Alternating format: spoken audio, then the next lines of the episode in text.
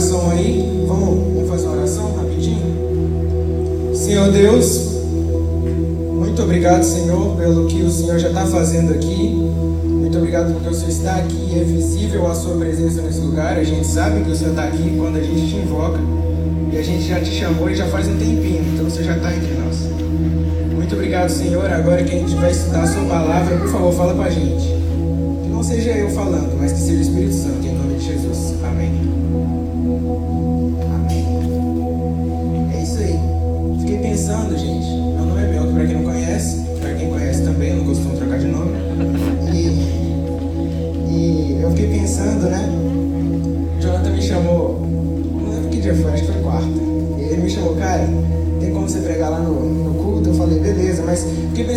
falar. E sabe, eu, eu olhando para esse, esse cenário de agora, para o cenário que a gente está vivendo, para o nosso mundo, 2021, dia, dia 23, eu sou meio perdido no tempo, mas dia 23 do 5, acho que é maio, maio, certeza é maio, e a gente está num tempo que a gente olha para as coisas e a gente não sabe muito bem o que fazer, sabe? Às vezes a gente se encontra meio desnorteado, eu não sei você, mas eu, eu me peguei já pensando, cara, como é que a minha espiritualidade pode crescer nesse tempo em que a maior parte do tempo eu estou dentro de casa, os custos estão sendo bem reduzidos, não posso ter aquele muito contato com os meus irmãos. O que eu posso fazer quando parece que até mesmo uma, uma grande parte do tempo a gente está passando nos cultos online? Ou então quando a gente vem pra cá, parece que aquele negócio já tá ficando até chato, não pode encostar, não pode sentar perto, não pode abraçar, não pode isso, não pode aquilo. E, cara, eu encontrei algo de muito especial na Bíblia, olhando para um texto lá do livro de Hebreus, eu queria te convidar a abrir comigo. Pega a tua Bíblia e abre lá em Hebreus,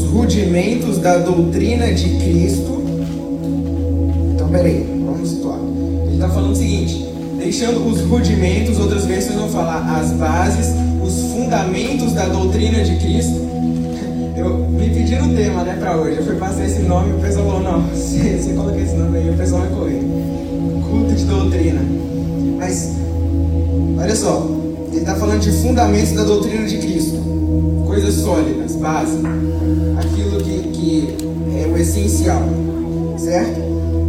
Então ele diz: prossigamos até a perfeição, não lançando de novo o fundamento, novamente ele diz: o fundamento do arrependimento. Fala comigo, arrependimento. Pode falar de novo, não escutei. Arrependimento. Valeu. O arrependimento das obras mortas. De novo, fala comigo, da fé em Deus. Da fé em Deus. Isso. Da doutrina dos batismos, da imposição de mãos e da ressurreição dos mortos e do juízo eterno. E o verso 3 diz: E isso faremos se Deus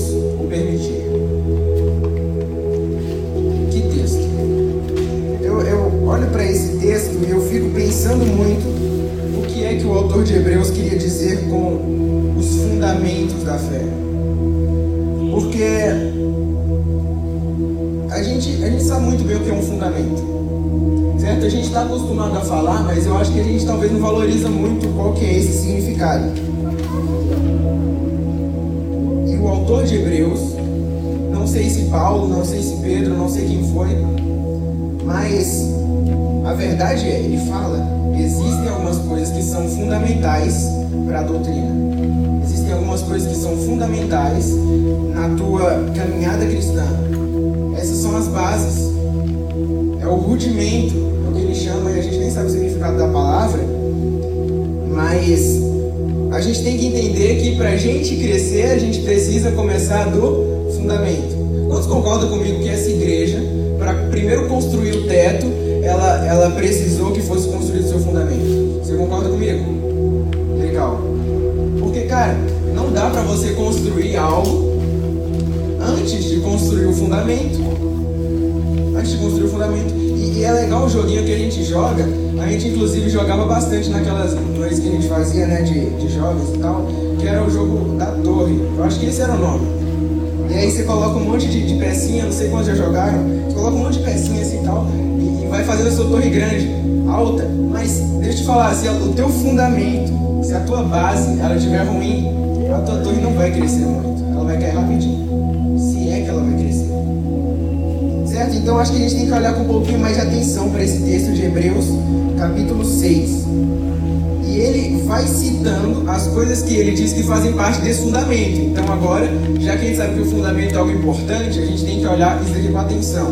Olha o que ele está dizendo: do arrependimento das obras mortas, da fé em Deus, da doutrina dos batismos, da imposição de mãos, da ressurreição dos mortos e do juízo eterno. São seis coisas. Ele começa dizendo. Ele fala do arrependimento das obras mortas e depois ele diz da fé em Jesus Cristo. E cara, isso pode parecer heresia, mas escuta o que eu estou te falando. O autor de Hebreus ele começa intencionalmente falando que primeiro vem o arrependimento. E a gente está muito acostumado a entender de que para ir para o céu a gente precisa do que? Da fé em Jesus, não, não é? Só que o autor de Hebreus ele está falando algo aqui que é diferente um pouco da caixinha que a gente está acostumado. Ele está falando, cara, antes da fé, antes de você ter fé em algo, você precisa do arrependimento. Aí você pode olhar, cara, bem assim. Eu acho que a fé é mais importante. E eu quero te provar novamente. Vai comigo lá em Marcos, capítulo 1. Abre tua Bíblia comigo, Marcos, capítulo 1.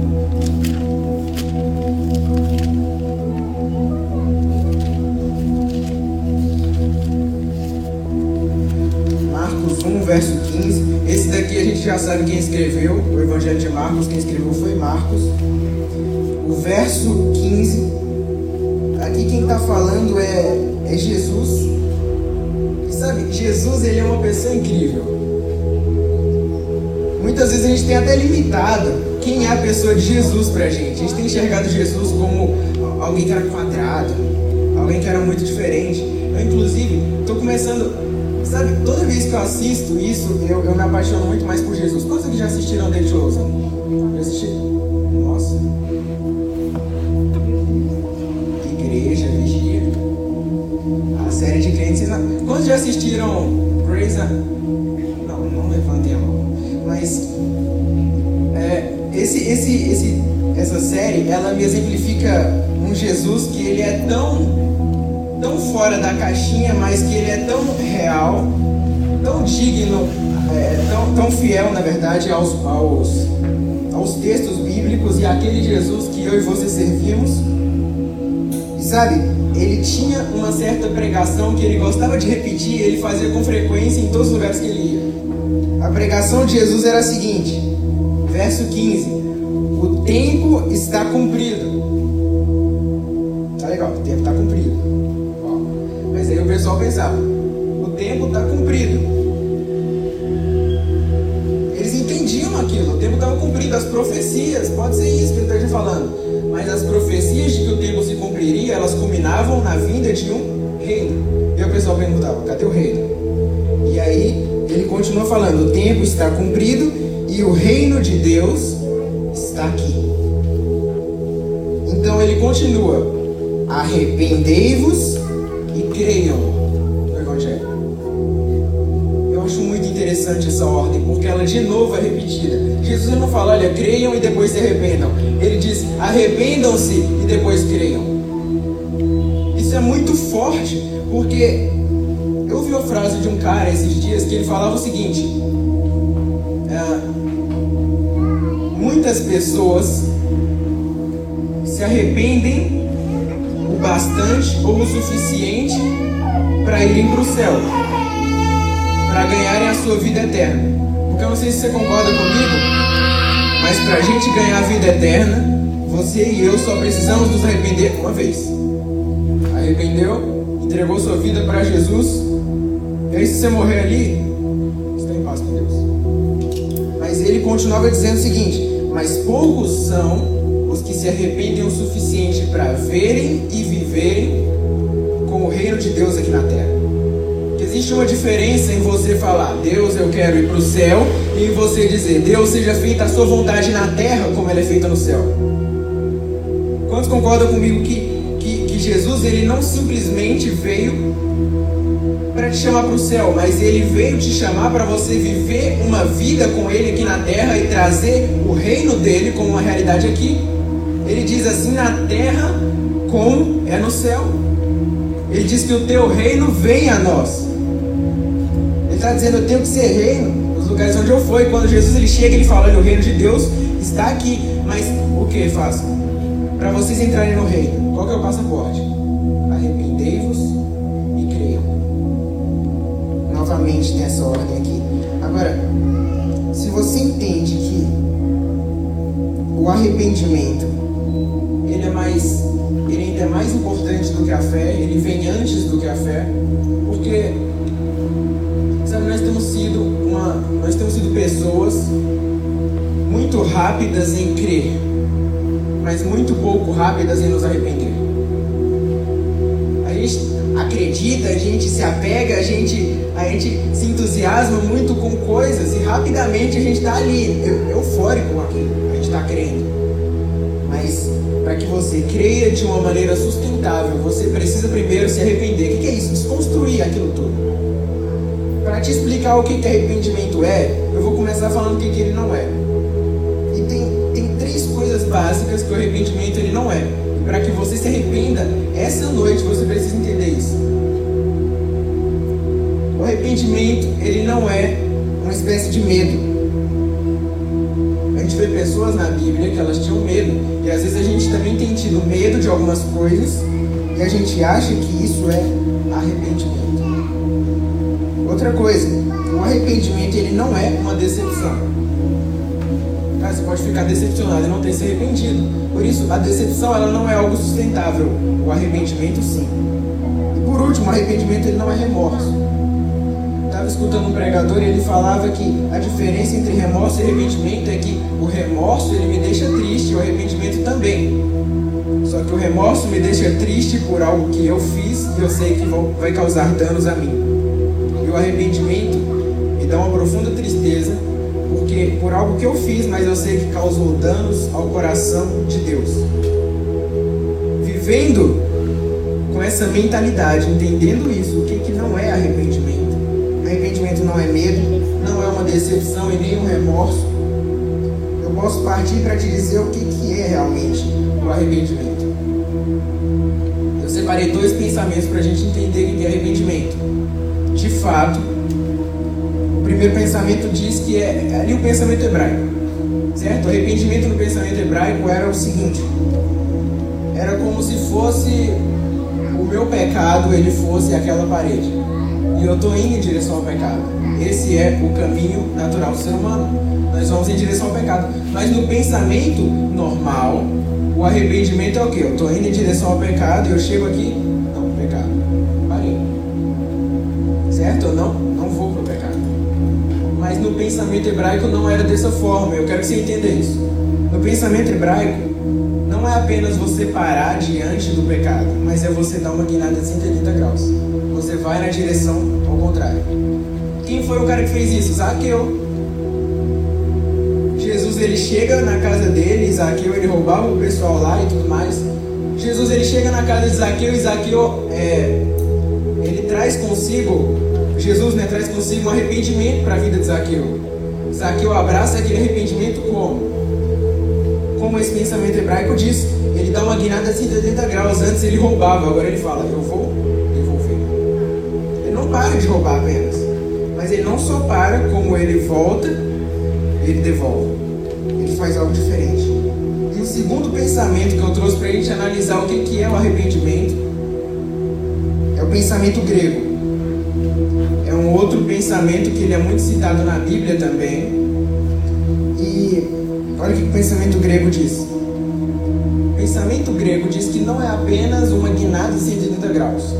E aí eu quero que você hoje, nessa noite, você venha juntar esses dois pensamentos para que você tenha um arrependimento genuíno e sustentável apenas você dar uma guinada de 180 graus, mas o arrependimento de verdade é o que a raiz da palavra metanoia diz. Lá em Romanos 12, 2, essa palavra é usada para dizer que nós temos que nos arrepender para oferecermos a Deus um sacrifício vivo. E quando ele fala de arrependimento, a palavra é metanoia. Fala comigo, metanoia. Metanoia. É mais do que uma mudança de ações mudança de mentalidade. É você parar de pensar com a tua mente de pecador. É você deixar a tua mente que estava naquelas obras mortas. Por isso Paulo ele fala. A linguagem que Paulo usava aqui quando ele falava de arrependimento era essa do pensamento grego, metanoia. Ele diz, olha, arrependei-vos das obras mortas. Ele está falando, olha, tira da tua cabeça, muda a tua mentalidade de quando estava lá nas obras mortas e agora tenha fé. Essa é a estratégia. Essa estratégia, Zaqueu, como eu disse para vocês, ele foi alguém que juntou esses pensamentos. Ele parou de roubar, agora ele faz o que? Ele devolve e ele muda a sua mentalidade. Então o que? Não volta a fazer escolhe viver com Jesus. Outra, outra pessoa, o carcereiro lá de Paulo. Lembra quando tava, Paulo estava preso com, com Silas e aí eles, eles passaram a noite cantando lá dentro da cadeia. E acabou que veio uma tempestade, veio algo assim é, fora do normal e acabou abalando ali as cadeias e os presos foram soltos. E o carcereiro ele fica desesperado, ele fala, não, vou ter que pessoal vai, vai embora, vai fugir. E eu não quero ser morto pela mão dos meus patrões, eu mesmo me mato. Mas aquele carcereiro, ele talvez deve ter passado um filme na cabeça dele. A Bíblia fala que antes ele estava batendo nos, nos escravos, ali nos prisioneiros, né? E agora ele está tentando se matar. E Paulo chega com o evangelho, ele fala, não, a gente está aqui, calma. Ele apresenta o evangelho. E aí a Bíblia diz que aquele carcereiro foi convencido pelo evangelho. Sabe o que ele faz? Ele não simplesmente para de bater. A Bíblia diz que ele os leva para casa e ele cuida das feridas deles. É diferente, cara. Você não tem que apenas parar, mas você dá uma guinada de 180 graus, tanto nas suas ações quanto na sua mentalidade. São duas coisas: ação e mentalidade. Isso é o que vai formar um arrependimento verdadeiro. Precisamos desse arrependimento. Mas na prática, como é que eu consigo viver uma vida de arrependimento? acredito que o nosso arrependimento não tem que ser apenas um dia, não tem que ser apenas dois dias, não tem que ser apenas agora, no sábado de tarde, no culto dos jovens. Não tem que ser apenas, sei lá, no teu dia de domingo ou em um momento específico, mas nós temos que viver um estilo de vida de arrependimento. Para que isso aconteça, eu quero te dar esse passo prático, é infalível. Para que você venha se arrepender, para que você venha viver um estilo de vida de arrependimento para que o teu arrependimento venha ser sustentável e você venha sempre estar renovando ali tanto as suas ações quanto a sua mente, você tem que entender que a palavra de Deus é verdade absoluta acima da tua opinião. É bonitinho de falar, mas é duro. E muitas vezes, cara, tem aquele, aquele tal assunto ali parece muito legal você falar. Vou falar de algo aqui que é polêmico, cara. É polêmico. Eu diria que é até um assunto não seguro. Né? A gente tem tratado isso como um assunto não tão seguro, mas a gente vai falar de aborto, por exemplo. Falei. E, e aí, a gente pensa, não, eu acho que a verdade é isso. Não, eu acho que a verdade é aquilo. Mas, cara, arrependimento de verdade, o estilo de vida que Deus te pede, é você entender que isso aqui, a Bíblia, a palavra de Deus, está acima da tua opinião. Não interessa o que você acha a respeito disso ou daquilo. Consulta a Bíblia. Consulta a Bíblia. É assim que você vive o estilo de vida de arrependimento. Novamente, eu volto a lembrar vocês que o arrependimento e a fé e outras coisas que a gente acabou lendo. Mas eu estou focando aqui agora no arrependimento. Está entre as coisas que o autor de Hebreus citou como a base ou o fundamento da fé, o fundamento da doutrina. E cara, eu não sei se você, assim como eu, quer ter o teu, o teu edifício espiritual bem alto. Você quer estar sempre crescendo em evolução com Deus. Mas eu entendo que para que você venha crescer muito, o tamanho da tua base é o que vai dizer até onde você vai crescer. Tô certo ou tô errado? Se a gente tem arquiteto, engenheiro aqui, não tem? Tô certo, Guilherme? Aí, tô certo. O tamanho da tua. Não tem como você criar um prédio de 20 metros em cima de uma base.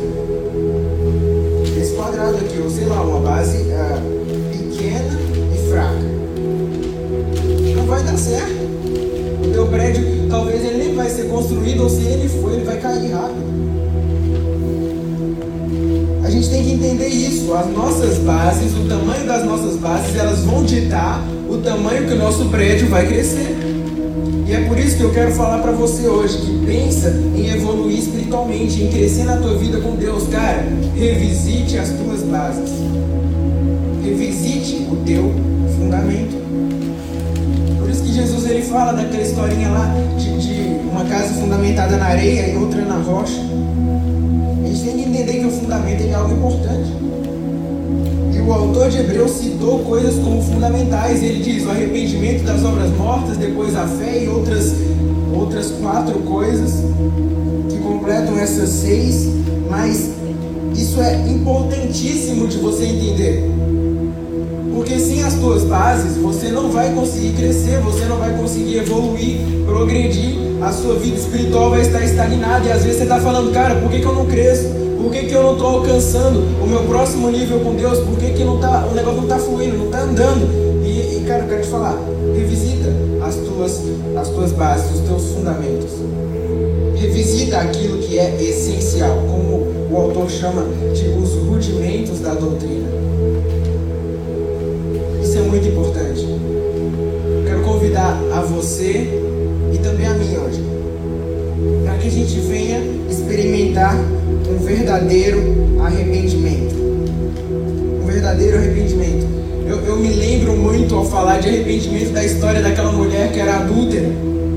E Jesus foi lá e com seu amor ele conseguiu perdoá-la e não só perdoar, mas ele, ele calou a multidão que vinha colocando argumentos, mentiras na sua mente. Eu acredito que é aquele mesmo Jesus que perdoou aquela mulher naquele dia, ele está aqui hoje e ele diz: Cara, se arrependa. Se arrependa porque eu ainda sou o mesmo Jesus. Eu quebro as mentiras que estão jogando na sua cabeça de que não dá para você se arrepender, que você foi longe demais que isso ou aquilo. Eu quero que você venha. Não precisa criar, apenas arrependa-se. Isso vai vir com um processo. Eu quero te ensinar a crer, mas primeiro venha e se arrependa. Sabe, eu acredito que Jesus ele está aqui hoje e ele diz, cara, eu só estou esperando ouvir você dizer, eu me arrependo. Eu me arrependo, Senhor, eu me arrependo dos meus erros. Eu me arrependo dos meus pecados. Eu desejo que você seja essa pessoa, seja esse cara ou essa mulher que está pensando hoje e que você diga, cara, eu preciso me arrepender. Não é possível que você diga, não, não tenho nada que me arrepender. Nós temos que viver um estilo de vida de arrependimento. Se você fosse perfeito, você já tinha ido para o céu. Às vezes a Bíblia diz que a gente pega inconscientemente, cara. Você tem que viver um estilo de vida de arrependimento. Você tem que dizer todos os dias. Não é só agora, não é só, não é só amanhã, não é só essa semana, mas todos os dias viva um estilo de vida de arrependimento. Diga, Deus, eu me arrependo. Eu me lembro da história de Pedro. Pedro também foi uma pessoa que precisou passar por esse processo de arrependimento. Pedro foi aquele que negou o próprio Cristo. O Filho de Deus veio aqui na terra, O Filho de Deus, ele, ele veio e ele escolheu Pedro, um cara tão improvável, um cara tão improvável, um cara tão fora da caixinha. Quem, quem pensaria que escolheria Pedro? Pedro era um pescador, por que não escolheu um dos doutores da lei? Escolheu Pedro, ele deu uma oportunidade para Pedro. Eu sinto que muitas vezes nós somos esses, essas pessoas improváveis como Pedro. E Jesus ele não hesitou em escolher você. Jesus ele não hesitou em escolher a mim. Eu sou um cara improvável. Você também é. A gente mora na América do Sul. Qual é? Jesus tinha chamado o povo de Israel. Que, que, por que a gente? Nós somos improváveis. Mas a Bíblia fala que Pedro ele teve que experimentar um arrependimento. E eu e você precisamos disso também. Pedro acabou negando a Jesus antes da sua morte. Quando Jesus morre ali, Pedro ele está acabado. Pedro ele pensa, meu filho, acabou. Eu consegui passar de todos os limites e se tivesse um limite, depois do limite, ele passou desse limite. Pedro ele consegue negar o próprio Deus encarnado que veio aqui. E a gente acha até que esse pecado de Pedro foi muito maior do que os nossos, mas não foi não. A gente acaba negando Jesus todos os dias da nossa vida. Quando você peca, é como se dissesse, olha, se eu estivesse lá naquele dia eu faria a mesma coisa. Eu bateria em Jesus, eu crucificaria também. Já parou para pensar nisso? A gente precisa viver esse estilo de vida de arrependimento. Pedro foi uma pessoa que depois que Jesus ressuscitou, Jesus o encontra, sabe aonde? Não foi orando, não foi esperando que ele ressuscitasse assim como ele tinha profetizado. Jesus falou: Olha, eu vou ressuscitar. Lá no início da carreira, Jesus tinha falado: Olha, Pedro, larga as tuas redes, esquece teu trabalho, vem me segue. Pedro tinha falado: Não, larga minhas redes, nunca mais volto. Quando Jesus ressuscitou, ele encontra Pedro lá, pescando. E aí ele está desanimado já, porque ele passou a noite toda tentando pegar um peixe.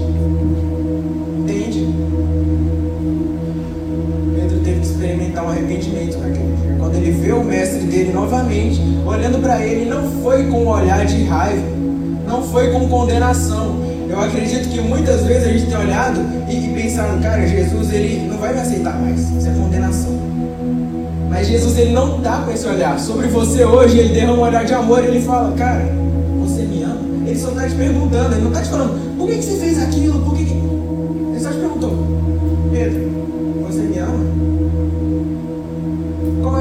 Responde na hora, Senhor, eu te amo. Foi mal, não sei por que, que eu fiz aquilo. E aí Jesus pergunta, faz essa mesma pergunta três vezes ali para certificar mesmo para Pedro, não para Jesus. Jesus sabia da intensidade do amor de Pedro. Mas ele apenas queria mostrar para Pedro, olha cara, assim como você me negou três vezes, é três vezes que eu te, te perdoo. E para quantas vezes aqui para frente? Sim, vai errar ainda muito. Do meu amor. Se você errar duas, cinco, dez, quinze, vinte vezes, vinte vezes eu te perdoo. Nós temos que cultivar esse estilo de vida de arrependimento. É o arrependimento das obras mortas, ele vem antes da fé. Você tem que dizer junto comigo hoje, nós precisamos, como pessoas que estamos aqui nesse culto agora, às, às 5h56, cara, dizer eu me arrependo, Senhor, eu me arrependo. Eu me arrependo ter tratado as suas coisas de maneira leviana. Eu me arrependo dos meus pecados. Eu me arrependo dos meus erros. Eu me arrependo de, de, de ter raiva. Eu me arrependo do meu ódio. Eu me arrependo da minha ira. Eu me arrependo de não externar perdão quando eu oro a oração do Pai Nosso e diz que eu devo externar. E por isso o Senhor me perdoa. Na mesma medida. Eu me arrependo, Senhor. Eu me arrependo de às vezes ter sido uma pessoa que parece que desanimei do culto, desanimei da igreja. Eu me arrependo de ser alguém que, que, que já não tem nem mais visitado a Bíblia, já não tem ido mais naquele lugar para fazer a sua oração. Eu me arrependo, Senhor, de já não ser aquela pessoa que segue o conselho lá de Mateus, é, quando Jesus, quando ele diz lá em Mateus que você tem que fechar a porta do teu quarto e entrar no seu, entrar ali e, e orar e falar com o seu pai que está em secreto. Senhor, eu me arrependo de ter às vezes tratado aquilo como um negócio muito chato. Sabe? Talvez essa seja a sua realidade de hoje. Eu quero que você diga. Aí mesmo, não sei se talvez você não precisa verbalizar, mas põe na tua mente isso, diga, Senhor, eu me arrependo. Ele escuta a tua mente. Diga, eu me arrependo, Senhor. Eu me arrependo. Eu não sei o que, você foi que você. Não sei o que foi que você fez. Por que, que você precisa de se arrepender hoje? Mas, cara, eu quero te dizer, existe porta aberta para você. Você precisa se arrepender. Nós temos sido muito rápidos em acreditar nas coisas, mas muito pouco rápidos em nos arrepender. Você tem que entender que antes da fé vem o arrependimento. Por isso, diga hoje: Senhor, eu me arrependo. Eu me arrependo, Senhor, priorizado mais as coisas seculares do que as coisas que têm resultados eternos. Eu me arrependo, Senhor, de ter negado o seu nome quando todas as pessoas me perguntaram. Eu fiquei com medo, talvez, de não ser aceito ali naquela realidade. Eu me arrependo, Senhor, de ser uma pessoa que, que acho que talvez o Evangelho seja algo muito, muito ultrapassado.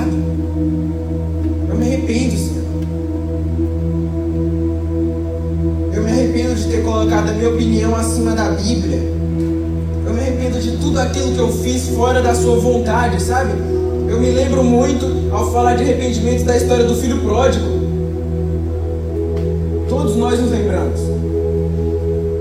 E sabe, enquanto aquele filho ele tinha tudo ali, ele era filho de um magnata judeu, ele tinha tudo na sua casa e ele falou: Olha, pai, cansei, já deu.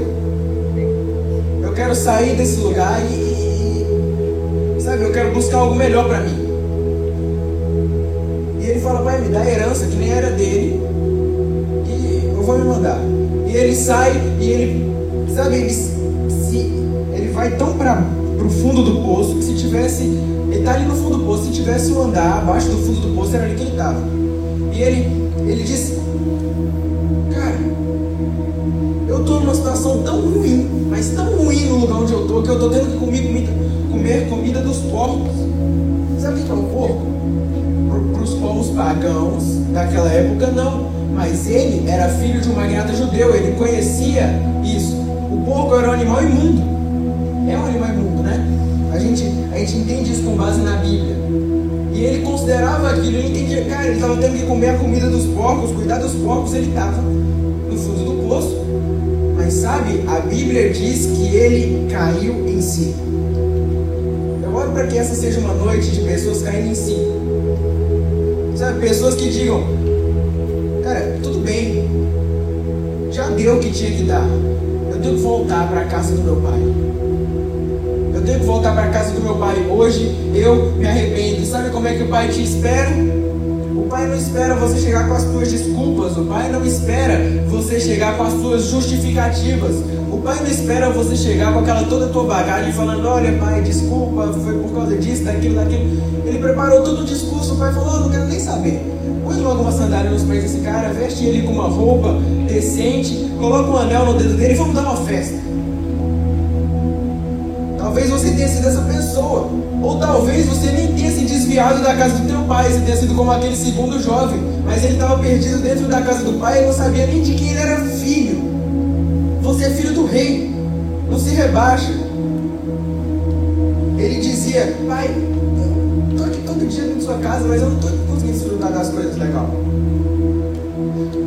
E ele falava, filho, tudo o que eu tenho já é seu que essa é a mensagem de hoje. Você precisa colocar isso na sua cabeça. Arrependimento. Arrependimento. A gente às vezes, é como eu falei, a Bíblia ela tem que estar acima da nossa opinião. Às vezes a gente tem usado os nossos argumentos acima daquilo que a palavra de Deus diz. O mundo nos cobra de sermos pessoas politicamente corretas. Quero ser biblicamente correto, porque o politicamente correto ele não consegue é, dar conta do problema do tráfico humano. O politicamente correto ele não consegue dar conta do problema da pedofilia. O politicamente correto não consegue dar, dar conta do problema do racismo. O biblicamente correto dá. É isso, cara. Você tem que se arrepender de colocar a tua opinião acima da palavra de Deus. Isso é a verdade absoluta. Às vezes a gente tem vivido como miseráveis fora da presença de Deus. O cara mais miserável do mundo é esse cara. Vou te contar, porque eu já fui. É aquela pessoa que, que às vezes ela tá, sabe? Ela foi criada a vida toda debaixo do temor do Senhor. isso aqui para encerrar. Talvez você até se identifique nisso que eu estou te falando. Foi criada a vida toda debaixo do temor do Senhor, a tua mãe, o teu pai sempre oravam com você, te ensinavam a ler a Bíblia, amar Jesus e você.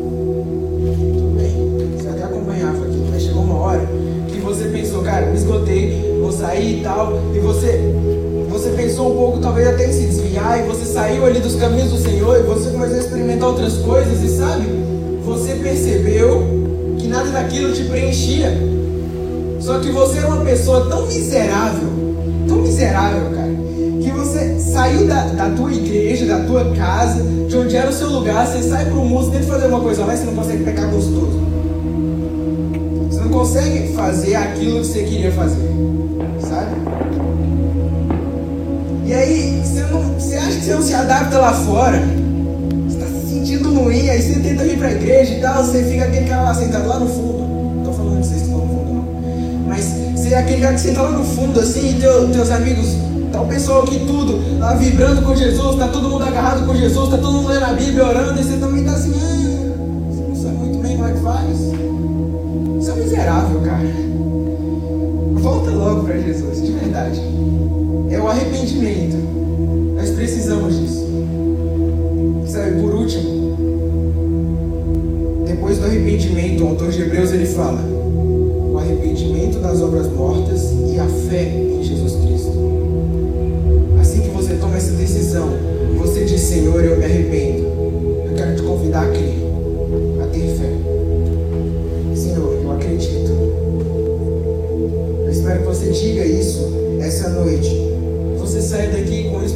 dizendo: Senhor, eu acredito, eu creio.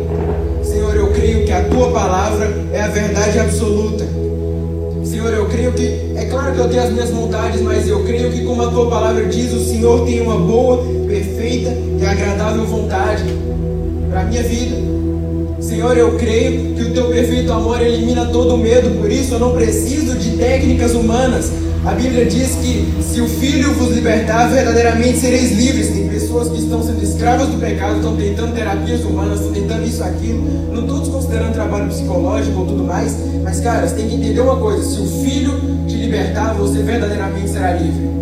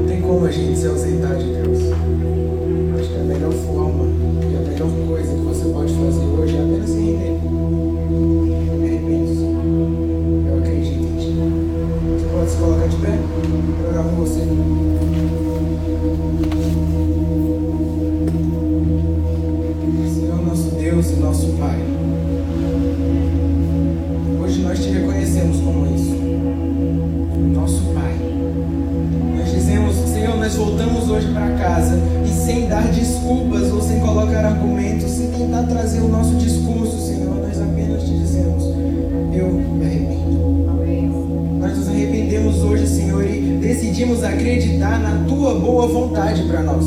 Sabemos que isso é o melhor e por isso aceitamos aquilo que o Senhor quer. Nós dizemos hoje, Senhor, todos juntos, olha, nós vamos colocar a Bíblia como nossa é, verdade absoluta. Acima do que pensamos, nós vamos colocar a tua palavra. Nós nos arrependemos das nossas obras mortas para crer em ti. Muito obrigado, Senhor, por essa convicção que o Senhor trouxe para nós. Muito obrigado por isso, Senhor. Continua trazendo isso, Deus, não só para hoje, não só para agora, mas que isso seja um estilo de vida, para que arrependimento seja algo contínuo para nós.